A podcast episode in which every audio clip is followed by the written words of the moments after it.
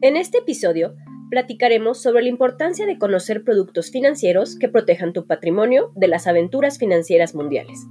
¿Y por qué no? Aprovechar las oportunidades del mercado. En el episodio 1 nos acompaña Iván, Tenoch y Liliana. Que lo disfruten.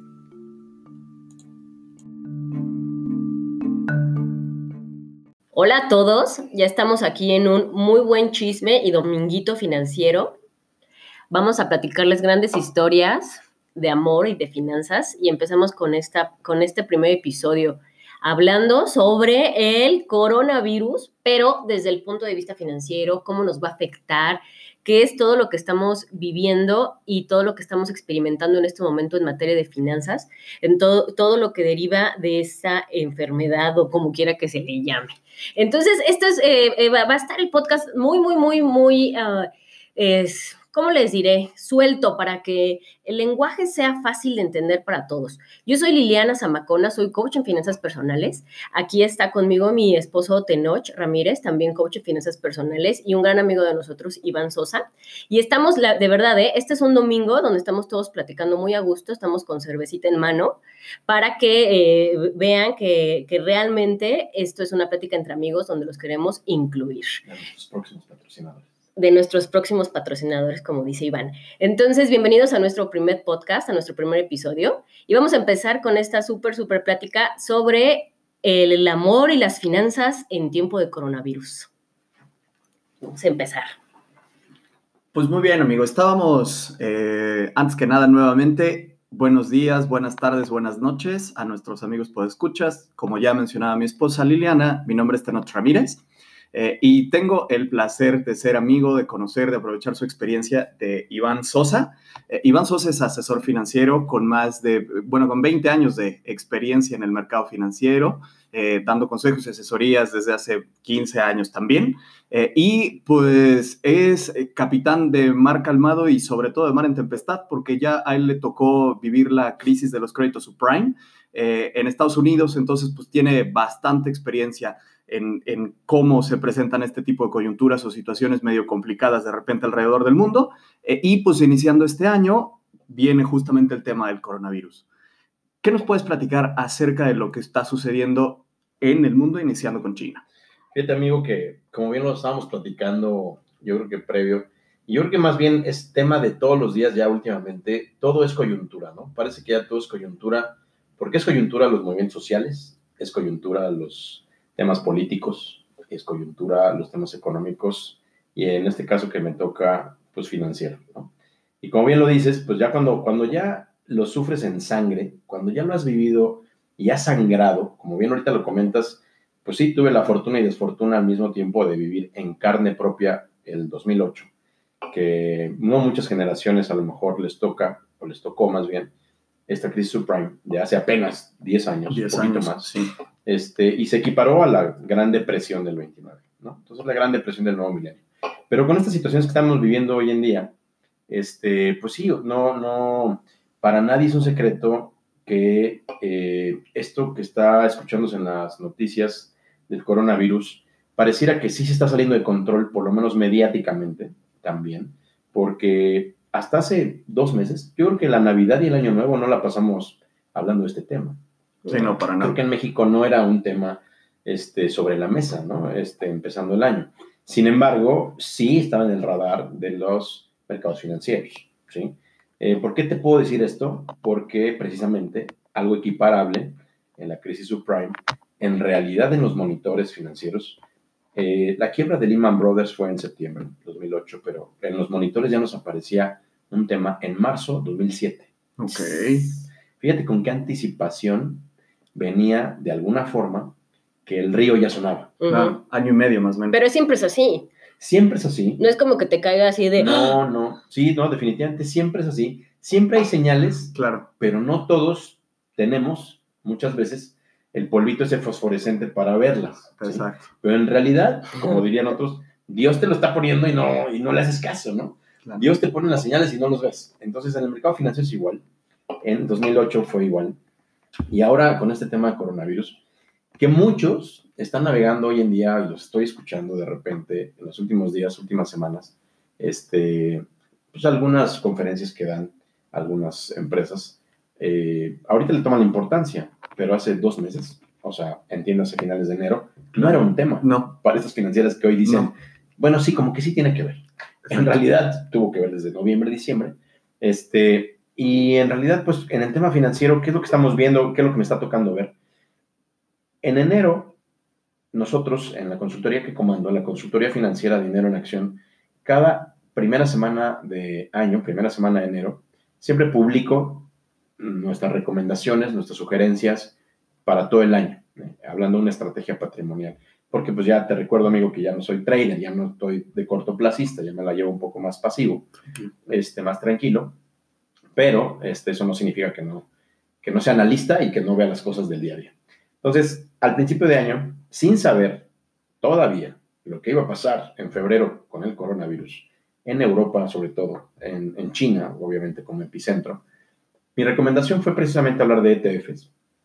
Empecé el año recomendando, enfatizando, promoviendo, difundiendo la gestión pasiva de las inversiones. Tus instrumentos tienen que ser ETFs. ¿Y qué son los ETFs? Pues son instrumentos eh, que te permiten, instrumentos fin- financieros flexibles, ¿sí?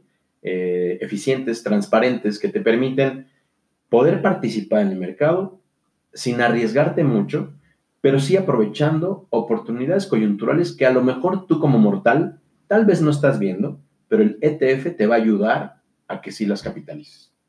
Los ETFs te van a ayudar a que, a pesar de que tú no tengas un visor o tú no tengas un telescopio, el ETF ya está preparado para lo que va a venir. ¿sí? A mí me encantan, en ese ¿Por? sentido me encantan. ¿Por qué? Porque imaginémonos así, literal, ¿no? Un mortal, un ciudadano de a pie.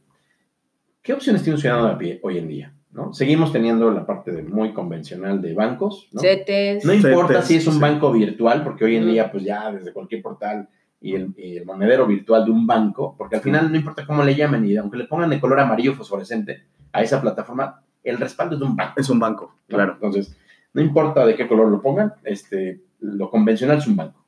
Y el mortal de a pie, hablando de alguien con 10 mil pesos, por ejemplo, o 100 mil pesos, ¿sí? El instrumento bancario que tienen, pues en realidad, si no lo van a asesorar, el instrumento al que tienen acceso es un pagaré, simple, o tal vez una cuenta de ahorro, o tal vez un fondo de inversión de deuda. De deuda es el mal llamado, yo le digo, de renta fija, ¿no? Pero el mortal de a pie, este, pues accede a eso, a lo mejor porque se ve fashion, se ve trendy la página, ¿no? La publicidad, el brochure, y bueno, pues ahí estás. Pero el ciudadano de a pie, pues no, pues no es analista financiero, pues se dedica a otra cosa. Y en realidad falta mucha más, mm, eh, pues sí difusión, pero empuje para que la gente se pueda documentar. Fuentes de información hay un chorro, Claro. pero el mexicano de a pie no lo hace, ¿sí? No importa que tengas el internet al alcance de tu palma de tu mano con tu dispositivo móvil, en realidad nadie lo hace, ¿no? Porque parece todavía que es un mundo ajeno a nosotros. En, en- en concepto de monto, que es un mexicano de a pie? O sea, como... O sea, el ejemplo que te pongo, pues 10 mil pesos tal vez, Ok. pues suponiendo que la clase eh, media trabajadora está entre salarios, entre 3, 4 salarios mínimos a 7 salarios mínimos promedio, este, pues más o menos es tal vez lo que puedan tener, 10 mil pesos. Es a lo que me refiero con mortal de a pie o ciudadano de a pie. A lo mejor arribita de la media, pues estoy hablando de alguien de 100 mil pesos, probablemente. Este, pero también hay casos sorpresivos de gente muy por arriba de la media, o sea, ya en clase alta, con más de un millón de pesos y te sigues llevando sorpresas de que no pasa más allá del pagaré o del fondo de deuda. ¿no? Entonces, para aquellas personas que están en eso, eh, pues poco informadas, existen los ETFs, los Exchange Trade Funds, en inglés. En español le podemos llamar fondos cotizados o tracks, ¿no? En realidad la literatura va, va, a, va a demostrarlos como tracks, ¿no? Títulos referenciados a acciones. Y aunque es un nombre a lo mejor complicado, ¿no? El título referenciado a acciones. Suena rimbombante, probablemente suena complicado, pero el ETF te va a permitir replicar el valor del activo que tú desees. Y aunque el ciudadano a pie pues no sabe qué desea, porque pues, es lo que el banco le enjareta ¿sí? que es el pagaré. Este, yo digo que en esta época ya no te puedes dar el lujo de no estar informado.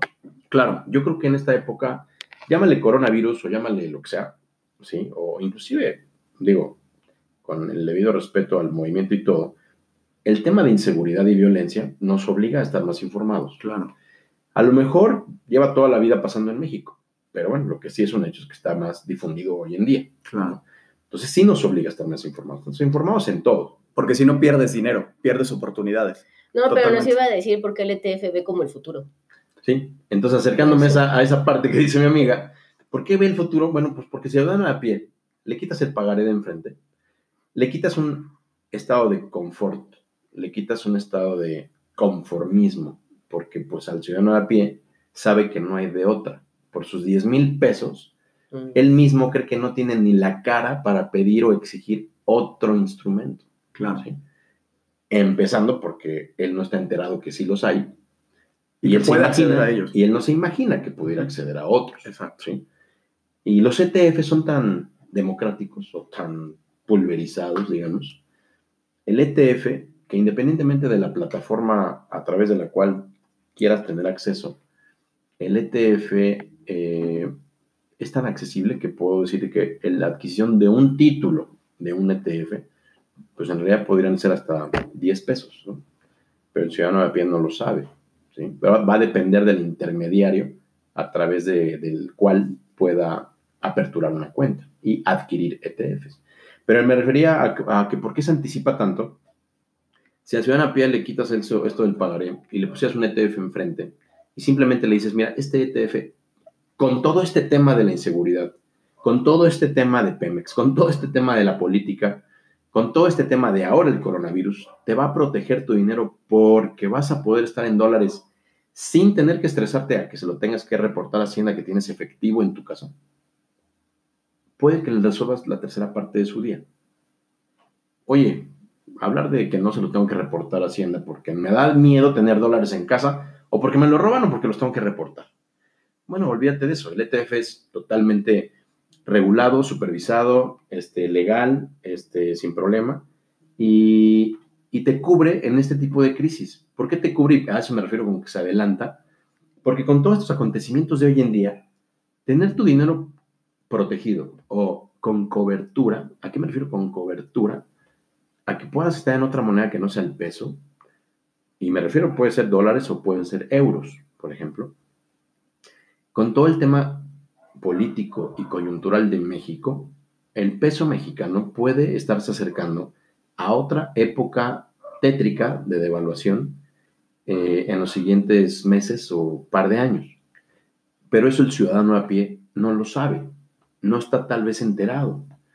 Y sin meterme en temas de política, hay mucha población que está con los ojos cerrados. ¿sí?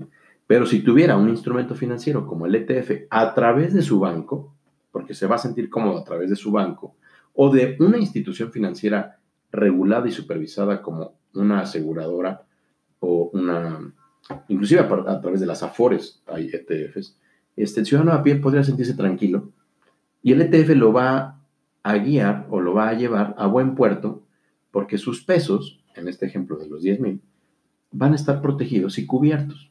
Y si el día de mañana, y ahorita no me quiero adelantar a lo que te quiero platicar, amiga, amigo, pero si el día de mañana se devalúa el peso frente al dólar, 5% en un solo día, tal vez el ciudadano a pie tiene dos sopas, como que puede hacer como que le vale, como que no me afecta, pero en realidad lo que se viene es una avalancha de cosas. La devaluación del peso frente al dólar sí nos, sí nos termina afectando de forma importante.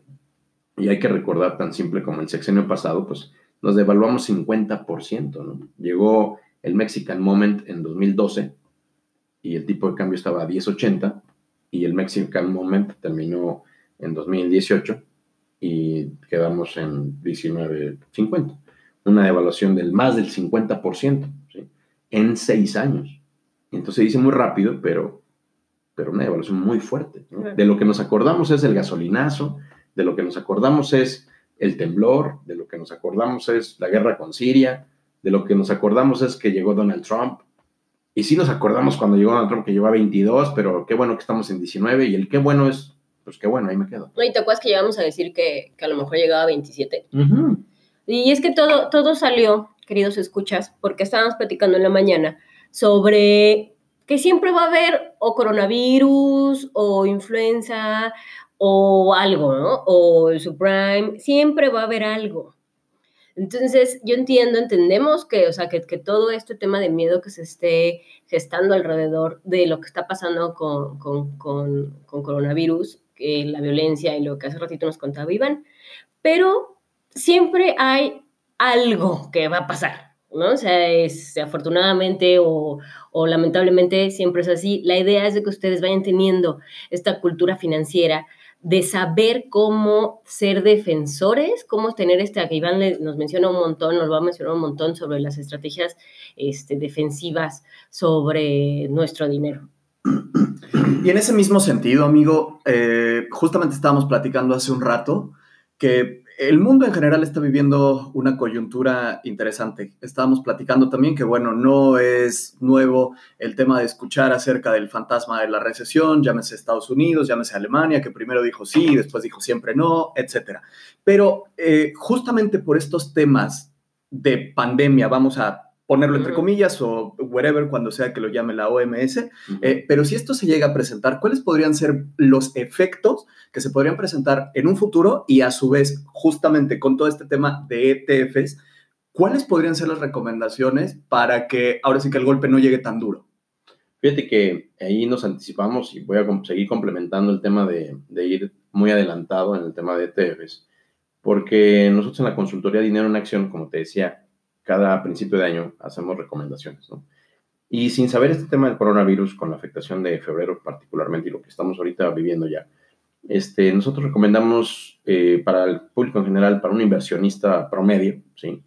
Eh, diversificar tu portafolio. Eh, para empezar, 100% dólares. O sea, nosotros este año sí estamos enfocados a que tu dinero debería estar en cobertura cambiaria, es decir, en dólares, ¿sí?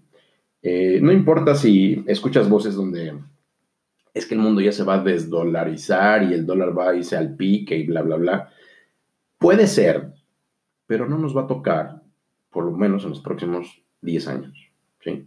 Pero una cosa es que se desdolarice el mundo, o sea, que el dólar pierda fuerza frente al euro, frente al yen japonés o el franco suizo. Y otra cosa es que el peso mexicano sea más fuerte que el dólar. Claro. Esa es una abismal diferencia. Es lo que los ciudadanos de a pie no dimensión, ¿sí? Pero bueno, entrando en ese tema, este, nosotros, recomendamos, y sigo en, este, en lo dicho, de estar más en dólares que en pesos. Eh, para mí era una gran oportunidad eh, a principio de año estar comprando y acumulando dólares a través de eh, los ETFs que te permiten adquirir posición en dólares en 18.50. Al cierre del viernes, antier, pues ya estábamos más o menos en 20.3, ¿no? Una devaluación nada más de la primera semana de enero a la semana esta que acaba de terminar, de más o menos 8%, ¿sí? Se dice poco, parece que es poco, pero es casi el 10% en dos meses, ¿no? Si eso lo anualizas, es decir, lo multiplicas por, ¿no? Este, ¿Cuántos bimestres tiene el año? Seis. Seis. Pues es un 60% anualizado. O sea, si yo tengo 100 mil pesos... Hoy traerías en términos anualizados casi el 60% de retorno. Pero eso hay que explicarlo, ¿no? O sea, La gente de a pie no lo ve. 50 y tantos mil pesos de... Ahora tendría. ¿no? Y digo anualizados porque hay que ser justos.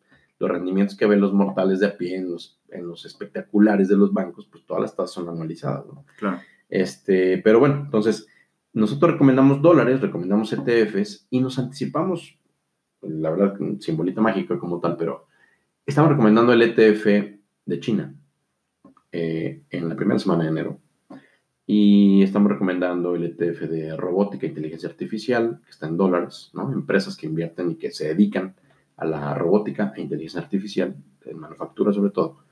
Y el amortiguador que nos encanta para tener siempre en el portafolio, no importa si tienes 10 mil pesos o 10 millones de pesos, es el ETF Safe Haven, ¿sí? o refugio seguro, entiéndase, oro. ¿sí? El ETF de Gold Trust lo puedes tener con 10 mil pesos o con 100 millones de pesos. En cualquiera de los dos lados lo puedes tener acceso. Este, y el oro justamente es el gran eh, amortiguador de lo que va del 2020. Con este tema del coronavirus, eh, los safe haven o los refugios seguros de los inversionistas son o los bonos del Tesoro de Estados Unidos, que también lo estamos recomendando, que es a través del, del SHAI, que es el ETF de, de renta fija dólares, este, o el oro. Estos dos son los únicos en realidad que van muy positivos en el año. Eh, y por inverosímil que parezca, para nosotros en México, por el tema tipo de cambio, el ETF de China va muy positivo y cerró muy positivo en el mes de febrero, a pesar de que el epicentro de las noticias del coronavirus vienen de allá.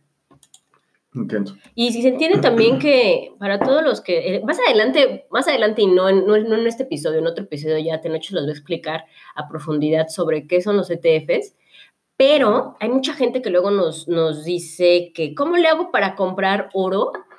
Y no es que tengas los lingotes, ¿sabes? O sea, porque además que está cañón que puedas tener este, los lingotes porque pierden un montón, además que es muy inseguro. Pues bueno, este, tiene un montón de, de características. ¿Por qué ¿por qué, amigo, no, a cuando te refieres oro, no es el oro, o sea, las medallitas que me dio mi mamá, ni los centenarios de tu abuelo. los centenarios de mi abuelo, ¿por qué no es ese oro? Fíjate que en pleno siglo XXI, y no, es- no me refiero a que apenas empezó este siglo, sino que ya en pleno siglo XXI, pues por un lado tenemos que ser más prácticos. No porque sea malo que tengas un centenario guardado en tu cajón o en tu closet, ¿no? Sino que como bien lo dices tú, justamente pues, estamos en un país muy inseguro, ¿sí? Entonces el primer tema a que si quieres invertir en oro, eh, pues hay básicamente tres sopas, ¿no? O compras eh, centenarios o medallitas, como tú dices, ¿no? Eh, joyería en general, relojes, ¿no? Rolex, lo que sea. Pero ¿cuánto te gusta que, pues a lo mejor una persona estándar puede comprar un centenario? No sé si un Rolex, ¿verdad? pero tal vez un centenario sí. Este, pero un inversionista medio que ya pudiera invertir 500 mil pesos, un millón de pesos, 10 millones de pesos en oro, pues ni modo que guarde 100 centenarios en su closet o 20 Rolex, ¿no? Este, edición especial, no lo sé, porque el riesgo físico de tenerlos, pues justamente es lo que te hace pensar en otras opciones. Claro. Entonces, no digo que esté mal, solamente digo que también te expones ¿no? a que pase algo. Hoy en día, eh, bajo un contrato eh, muy, muy bien especificado y eh, respaldado, con una empresa que se llama BlackRock, que dicho sepa es la administradora más grande del mundo en cuestión de, de dinero de clientes, ¿sí? Como administradora deben, debemos de entender algo así muy similar a las AFORES, ¿sí? Las AFORES administran dinero nada más, no prestan, ¿sí? Y no son aseguradoras, solamente administran. Entonces, bueno, BlackRock administra. Y se llevan su lana. Exactamente. sí, ellos, lana. ellos cobran por administrar. BlackRock es el, el titán de la administración de activos y BlackRock es uno de los creadores de los ETFs. Y hay un ETF que se llama IAU, ¿sí? por las siglas en inglés, Gold Trust. Y si tú te metes a la ficha técnica en la página de internet de BlackRock, eh, vas a poder ver como cliente que tienes el respaldo de un contrato de que por cada parte alícuota, digamos, que tú adquieres en títulos de Gold Trust, eh, cada dólar de- invertido en este tiene un respaldo en lingotes de oro en la bóveda del Banco Central inglés. Y en realidad pues, lo, custodia pues la Fuerza Royal ¿no? de Inglaterra. Entonces, eh, allá están físicamente los lingotes. Tu contrato lo dice, ¿sí? No importa si tienes un título o 10.000 títulos del Gold Trust, cada dólar que está tiene un respaldo en oro físico, ¿no? Entonces, esto a mí lo que nos gusta, porque también hay ETFs de segunda generación que son sintéticos, ¿sí? Pero eso lo veremos en otro podcast. Esa es otra historia. Esa es otra historia. Pero esto, esta primera generación de ETFs sí te da un respaldo en un contrato y en este caso específico, hablando del oro, puedes comprar o invertir en oro físico sin tenerlo en tu casa bajo un contrato y es lo mismo que tienes un pagaré. Y Tu tampoco tienes está en que. bóveda del banco, ¿no? Se supone. Y por ejemplo, Claro. en un centenario sí tienes que comprar todo el centenario. Sí, Tienes- evidentemente. y aquí no. Aquí no, aquí tienes nada más 10 pesos o 100 pesos o 10 mil pesos. Compras lo que te alcance para poder comprar títulos del Gold Trust, ¿no? De, de- de este ETF de oro. ¿no? Sí, eh, es, ahora sí, de cuánto me alcanza con 10 pesos, ¿no? Ujú. Y ya. Literal, literal. Entonces, la verdad es que te quedas muy tranquilo porque, bueno, uno está denominado en dólares Este, y dos, realmente tienes un respaldo en lingotes de oro. Y tu contrato lo dice, y bueno, pues hoy en esta época digital pues es paperless, pero tu contrato está ahí, ¿no? Te respalda. Eso está perfecto.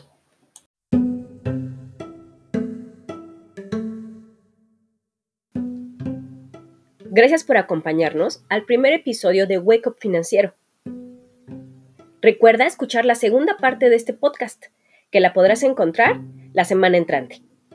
Gracias por escucharnos.